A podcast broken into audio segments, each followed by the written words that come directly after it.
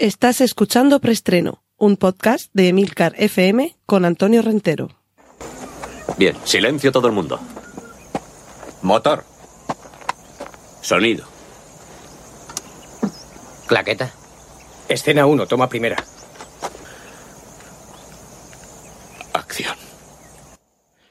Saludos, bienvenidos una semana más a Preestreno, el podcast de Emilcar FM, donde os cuento las últimas noticias de cine y series de televisión. Recordad que en las notas del podcast podréis encontrar toda la información relativa a contenidos audiovisuales que mencione a partir de ahora, así como el minuto en el que comienza cada una de las secciones que componen Preestreno, como esta primera que ya abordamos de avisos parroquiales cortinilla de estrella y... Avisos parroquiales que como sabéis es un poquito también, creo que la semana que viene ya va a cambiar de nombre, se va a llamar Autobombo, porque en esta sección en las últimas ocasiones os estoy recordando que tengo dos podcasts más en Emilcar FM que se llaman Excelsior y Vigilantes. Excelsior es un podcast eh, bueno, ambos son podcast serie limitada y en el caso de Excelsior dedicado al mundo del cómic eh, con capítulos monográficos y autoconclusivos y en el caso de Vigilantes es un podcast de acompañamiento, de seguimiento de la serie Watchmen de HBO y solo recordad que eh, lo recomendable sería en primer lugar escuchar el episodio cero del podcast, donde contextualizo un poquito el universo Watchmen, y ya a partir de ahí vais alternando episodio 1 de la serie, episodio 1 del podcast, episodio 2 de la serie, episodio 2 del podcast, y así hasta que os canséis o llegue la siguiente temporada. Cortinilla de estrella y... Y vamos con las noticias de cine, cine, cine original, cine que no procede de adaptaciones previas. No tenemos muchos detalles, solo sabemos que Ryan Johnson, director del, vamos a decir, controvertido episodio 8 de la Guerra de las Galaxias, está rodando una nueva película de ciencia ficción. Su último trabajo eh, Knives Out, eh, Cuchillos por la espalda, ha sido un exitazo, se ha hablado aquí mucho, tanto de la película como del personaje de Benoit Blanc, el que interpreta a Daniel Craig, de esa química fascinante que existe entre Daniel Craig y Ana de Armas en esta película y de las ganas que tengo de que llegue ya esa segunda entrega de este personaje que ya ha confirmado el propio Ryan Johnson que sucederá, claro, con el éxito que ha tenido la película como para olvidarlo. Pero bueno, de momento hay la confirmación de que ahora Ryan Johnson está enfrascado en un nuevo rodaje de una película de ciencia ficción de la que de momento no tenemos muchos detalles. Tampoco tenemos muchos detalles de la película que están rodando juntos, y esto sí que es un trío eh, estelar. Margot Robbie, Christian Bale y David O. Russell. Ya sabéis que The Silver Lightning Book, por ejemplo, ha sido una de las grandes películas de los últimos tiempos de David O. Russell y que siempre merece la pena echar un vistazo a todo lo que nos propone en la pantalla.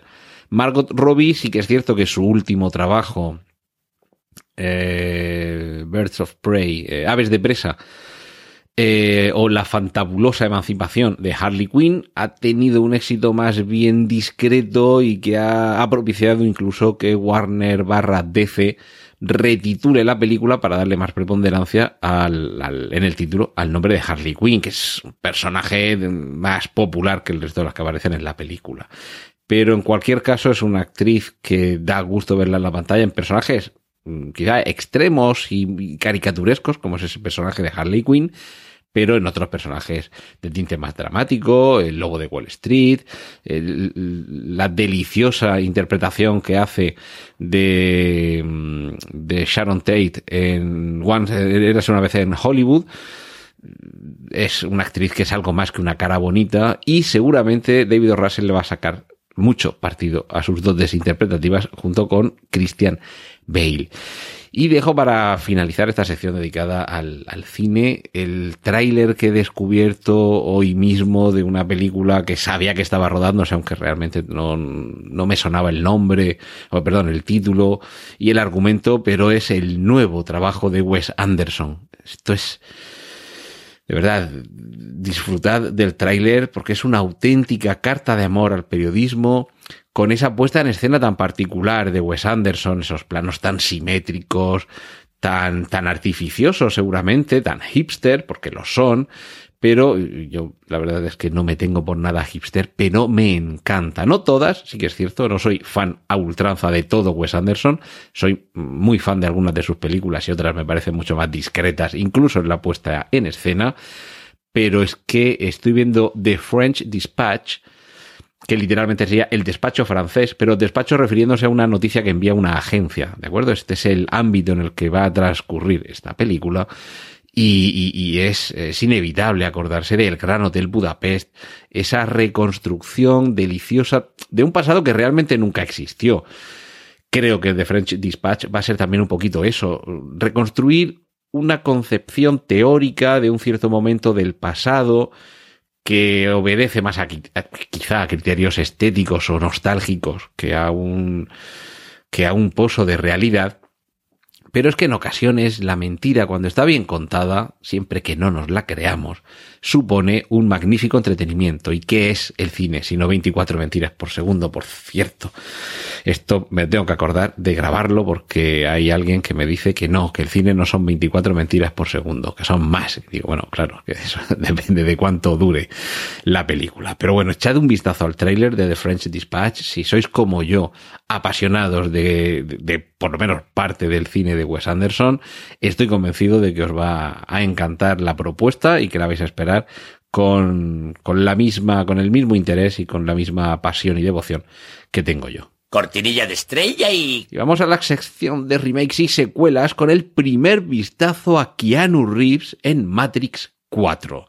Tampoco os hagáis demasiadas ilusiones porque eh, el personaje que vemos en pantalla en una cámara que está grabando cómo están rodando parte de la película, no es el Neo que conocíamos en las primeras entregas, sino que es más bien un Keanu Reeves con, con barba en mitad de la calle. Yo creo que no sé si eso será Matrix o será el mundo real, pero está un poco despojado de esa estética tan particular de las tres primeras películas de Matrix. Pero bueno, de momento es lo que tenemos, ese primer vistazo al rodaje de Matrix 4 y el aspecto que por lo menos en parte de la película lucirá Keanu Reeves, que estoy convencido que en algún momento eh, abandonará esa, eh, no sé, ese, desaliño con, con, barba y pelo largo que sí que se parece un poquito más al aspecto que luce en la saga de John Wick. Y más secuelas. La secuela de Mad Max Furia en la carretera comienza a rodarse este mismo año.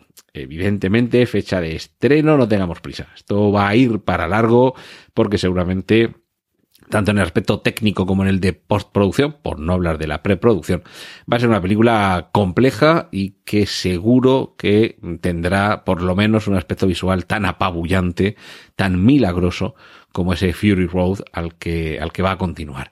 Y una noticia muy de última hora, de momento tengo muy pocos detalles, pero Disney prepara nueva secuela de Cariño, he encogido a los niños, con Rick Moranis, porque es que una película de estas sin Rick Moranis es prácticamente inconcebible. Cortinilla de estrella y... Entramos en el apartado de series, segunda temporada de Altered Carbon, con Anthony Mackie en esta ocasión como protagonista la bueno, esto lo he encuadrado en series porque es verdad que es una adaptación de una novela. Pero es que cuando he visto la noticia mmm, pensaba que simplemente estaban continuando la serie por su cuenta y ya cuando lo tenía metido en el guion he visto que se va a presentar la segunda novela de la saga, bueno, ahora ya será una saga de Altered Carbon aquí en España, con lo cual ahí ya me ha entrado la duda, digo, ¿esta segunda temporada es la adaptación de la segunda novela? Me imagino que sí. Pero la verdad es que, eh, a ver, por un lado no me ha dado tiempo a, comprobarlo. En la noticia mm, realmente sobre el estreno, sobre el tráiler de esta segunda temporada de Altered Carbon, no he visto ninguna alusión a que fuera la adaptación de la siguiente novela. Y es el momento en el que tampoco lo tengo demasiado claro, pero a fin de cuentas es una serie, o sea que tampoco está demasiado mal, mal colocado. Y mm, debo confesar que a mí la primera temporada hay mucha gente a la que no le ha gustado, pero a mí me parece que ha sido una mezcla bastante eficaz de acción, de ciencia ficción, de intriga, género noir, está muy claramente inspirada en, en, esas historias de detectives que con Humphrey Bogart seguramente como paradigma cinematográfico hemos visto mil veces pero no puede quedar todo el futurismo noir en Blade Runner. Esto continúa, que Blade Runner ya es muy viejuna. Así que este Altered Carbon mm, temporada 2 con Anthony Mackie me parece que sigue teniendo un aspecto visual mm, más que atractivo y ya luego la trama me imagino que en algunos puntos sí que será bastante previsible y en otros está claro que como lo que buscan es sorprender y, tener al espectador entretenido seguramente sea más que recomendable. Así que echadle un vistazo, que si la primera os dejó buen sabor de boca, yo creo que esta segunda va por, va a ir por buen camino. George Lucas regresa. Ese es el título de estreno esta semana. George Lucas Strikes Back. ¿Y por qué? Pues porque regresa a Star Wars. En este caso como productor ejecutivo. 4 mil millones de dólares es lo que hace unos años pagó Disney por Lucasfilm, con todos los derechos de todas sus películas, producciones, creo que los videojuegos también. Ahí va todo medio en el, en el pack. Y desde entonces, George Lucas, aparte de que no ha vuelto a hacer nada en cuanto a cine, desde el episodio 3 de la Guerra de las Galaxias, se ha mantenido muy al margen. Y ahora parece ser que regresaría, pero ni os hagáis ilusiones ni os echéis las manos a la cabeza, porque regresa en calidad de productor ejecutivo. Es decir, va a poner la pasta, va a dar algún empujoncito para que las cosas salgan como él cree que deben salir, pero realmente en el aspecto, en el apartado creativo va a tener una labor bastante limitada. ¿Y a qué? ¿A qué se va a dedicar? ¿Productor ejecutivo de qué? De la serie de Cassian Andor. Esta serie, que protagonizada por el actor Diego Luna, nos permitirá ampliar el universo relacionado con este personaje que conocíamos en la película Rook One y que de hecho, como aparecía al principio del film y ya veíamos lo malote que era, era incluso peor en el, en el sentido que ahora explicaré que Han Solo, porque si Han Solo shoot first, es decir, si Han Solo disparó primero, es que casi Andor hasta dispara por la espalda. Este tío no tiene ningún tipo de remordimiento. Y esa es la serie en la que va a estar como productor ejecutivo George Lucas. Más series, en este caso inspirada. Eh, hoy estamos con el episodio de series un poquito mixto, porque esta serie es la eh, ampliación y el remake de la película que ha ganado este año por primera vez en la historia el Oscar a mejor película y a mejor película en habla no inglesa. Estamos hablando de Parásitos, eh, Boon John-Hu, creo que es como se llama el, director, que va a ser adaptada a serie televisiva y esto creo que os lo conté la semana pasada, pero esta semana lo que sabemos es que esa serie va a estar protagonizada por Mark Ruffalo y a mí me parece una elección magnífica. Esta tarde estaba hablando con, bueno, una, conocida, eh, Simpliana, un saludo si me estás escuchando, Ana, sobre el, cariño que le tenemos a un actor como Mark Ruffalo, que realmente no podemos decir que sea un tío guapo, pero es un tío interesante, un tío atractivo, que en la mayoría de sus películas mm, dota a sus personajes, a sus interpretaciones de un pozo de verdad que hace que te lo crees, eh, vamos, que te creas desde el primer segundo lo que te está transmitiendo. Y además, no sé si con ese pequeño deje de, de melancolía que hay en sus ojos, la caída de sus cejas, ese giro en, Los Vengadores, cuando se va a enfrentar a, esa cosa cósmica gigantesca, casi Lovecraftiana, que se ciñe, que se cierne sobre el centro de Manhattan, eh, Doctor Banner, ahora nos vendría bien eh, a su amigo, la intervención de su amigo este grande y verde no se preocupen que esto, esto está controlado. Dice, bueno, ¿y cómo es capaz de, de controlarle? Dice, bueno, ese es el truco, es que siempre estoy cabreado. ¿Qué forma de transmitirte la verdad? Pues bien, que una película por primera vez en la historia haya conseguido este doble galardón inédito de mejor película y mejor película de habla no inglesa, hace concebir esperanzas de que la serie que la adapte, que se adapte Parásito, Parásitos, perdón, sea, sea una serie muy a tener en consideración. Si además está Mark Ruffalo de por medio, mejor que mejor. Y ahora una noticia todavía un poco incierta que tiene que ver con el futuro de Black Mirror. Y es que eh, su productor, Michael Booker, eh, mm, teniendo ahí algún tipo de, mm, de maniobra, vamos a no calificarlo negativamente, con la productora a partir de la cual ha creado esta serie que yo creo que ya es historia de la, de la televisión y de más allá de la televisión. Y hay ahí alguna controversia con qué va a pasar con esa productora, con los derechos de la serie, dónde va a recalar. Recordemos que Black Mirror empezó en la televisión británica, tuvo allí, si no recuerdo mal, un par de temporadas y el, el éxito seguramente hizo que Netflix se fijaran en ellos y dijeran, ven para acá, ven para acá que yo te voy a dar lo que tú te mereces. Y sí que es cierto que hemos tenido más episodios, pero quizás no mejores, no estoy diciendo que sean malos, hay yo realmente no, no creo que haya un episodio malo como tal de Black Mirror, pero sí que es cierto que mucha gente que considera que ha bajado un poquito el nivel y, no sé si tendrá que ver con el hecho de que se hayan hecho eh, el, doble de episodios por temporada, no, no lo sé, seguramente hay creatividad ahí de sobra. Pero bueno, estos procesos creativos en los que se ven envueltos los eh, intereses empresariales, esperemos que en este caso no tenga el, el mal tino de que nos quedemos sin, sin preestreno. Espero, espero sinceramente que no sea esto lo que suceda. Cortinilla de estrella y...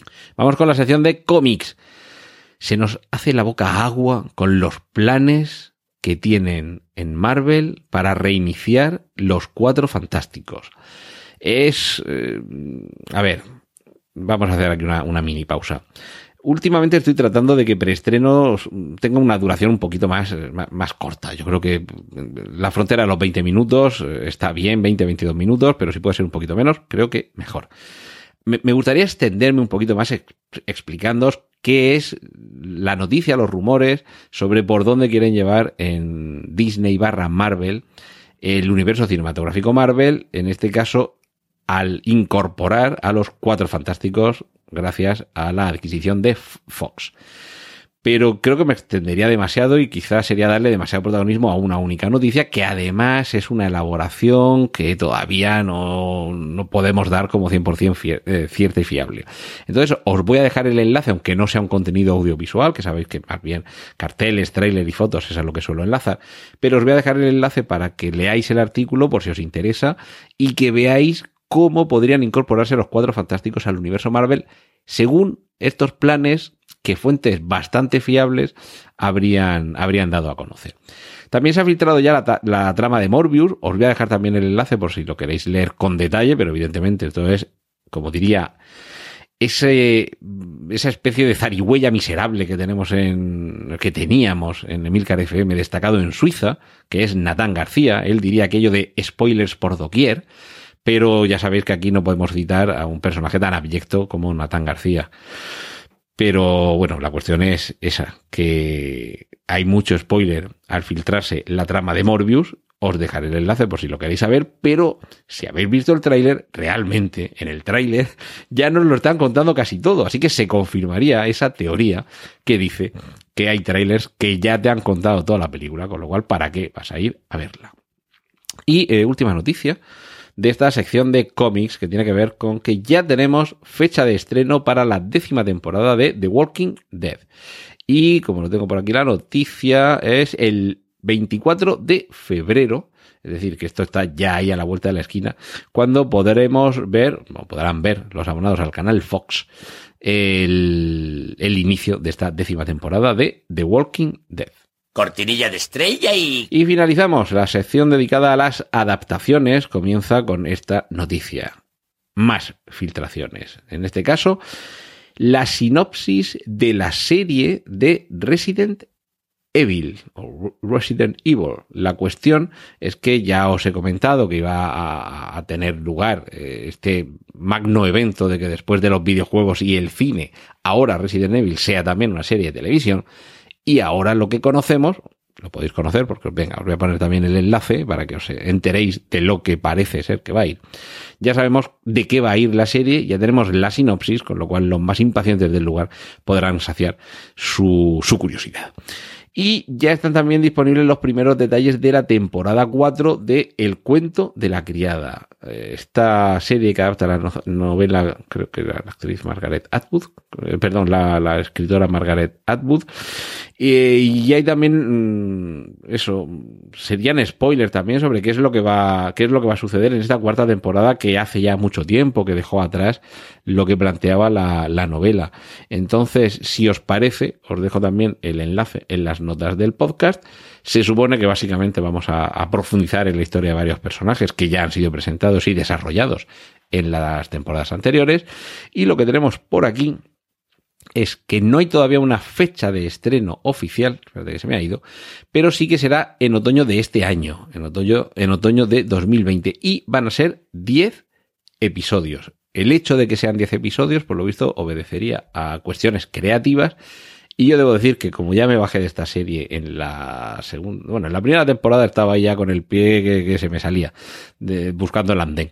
Y ya en la segunda temporada me bajé definitivamente, así que la verdad es que no la sigo, pero como sé que muchos de vosotros sí la seguiréis, seguro que queréis empezar a conocer detalles sobre esta cuarta temporada del cuento de la criada cortinilla de estrella y... Y esto ha sido todo esta semana aquí en preestreno. Muchas gracias por estar ahí. Un saludo de Antonio Rentero y la semana que viene más y espero que mejor. ¡Y corten! Gracias por escuchar preestreno. Puedes contactar con nosotros en emilcar.fm barra preestreno, donde encontrarás nuestros anteriores episodios. Genial, la positiva.